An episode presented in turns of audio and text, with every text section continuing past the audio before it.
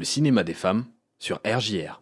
Bonjour à tous et merci d'écouter le cinéma des femmes. Selon le CNC, Centre national du cinéma et de l'image animée, la part des films français réalisés par des femmes a progressé d'environ 20% sur la dernière décennie.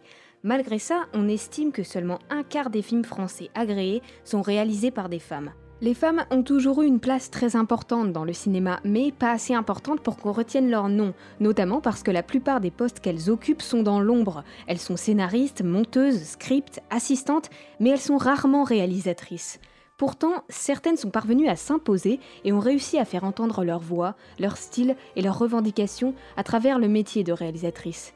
Parmi les plus connus, on compte notamment Agnès Varda, Sofia Coppola ou encore Greta Gerwig qui a récemment réalisé le film Barbie. Aujourd'hui, je vais justement essayer de mettre en lumière des réalisatrices dont le nom est souvent oublié, mais dont le travail a marqué le monde du cinéma.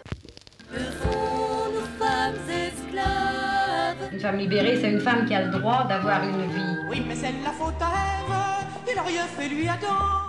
Cette fois-ci, une réalisatrice et scénariste lépone, Leila Pakanina. My name is uh, Laila Pakanina. I'm from Latvia. I'm film director. C'est une espèce de, de magicienne du cinéma qui porte en elle une sensibilité artistique inégalée. Sauf peut-être par Jacques Tati, c'est souvent à lui qu'elle est comparée parce qu'elle met souvent du burlesque dans ses films, mais on va voir qu'elle ne met pas que ça et qu'elle est capable de transformer l'ordinaire en extraordinaire. Oui, oui, c'est superbe, c'est pas non plus un concours de beauté. Sa carrière débute dans les années 90. Elle sort diplômée d'une prestigieuse école, l'Institut national de la cinématographie de Moscou. Avec la compagnie d'autres réalisateurs, elle appartient à la génération dite de la transition.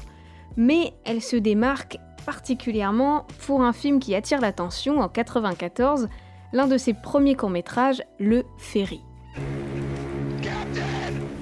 Dans ce film, elle est assez euh, grinçante. Elle va tourner en dérision la société et les frontières que la société se met à travers ce ferry qui représente un peu un personnage extra-social forcément, mais c'est comme si on voyait le film euh, du point de vue du ferry et c'est très burlesque. Alors on la compare souvent à Tati pour un détail, c'est le muet sonore. C'est quand les mots n'ont d'autre sens que, que d'être des bruits comme les autres, mais comme les autres bruits, ils sont essentiels à la narration. Et en fait, ces films sont un peu contradictoires. Ils paraissent souvent assez froids, carrés et un peu épurés, alors qu'en fait, c'est là que réside le génie de Pacanina. Son but n'est autre que de vouloir célébrer la beauté de la complexité de la vie quotidienne en la simplifiant à l'image. En fait, pour elle, c'est comme si le monde était une sorte de tableau vivant où chaque détail serait une œuvre d'art à elle seule. Il n'y manque que ma petite touche perso.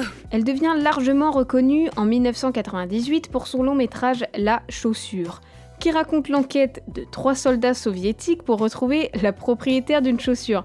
C'est une histoire assez poignante sur la vie quotidienne d'une ouvrière et elle s'est inspirée de sa propre expérience puisqu'elle a eu l'idée de ce film en travaillant dans une usine de chaussures. Et euh, bah, elle en sera bien récompensée parce que son film il sera projeté dans la section Un certain regard au Festival de Cannes de 98 donc, elle a bien eu raison de s'inspirer de sa vie. Je sais que Laila n'aime pas beaucoup euh, qu'on parle de films avant la projection, parce que euh, sinon, euh, vous allez attendre que ce que je vous dis se passe à l'écran. Dans toute sa carrière, elle fera une vingtaine de films, 26 je crois. Alors, il y aura des longs, des courts, et plus de documentaires que de fiction d'ailleurs, puisque bah, en fait, elle s'amuse souvent à filmer les détails les plus intimes de la vie des humains, avec une maîtrise parfaite de la narration visuelle. Toujours avec la même absurdité, qui pourrait presque faire penser à Wes Anderson d'ailleurs. Elle va faire beaucoup de films sur la mobilité, sur la logique spatiale, sur les itinéraires et surtout sur l'âme humaine.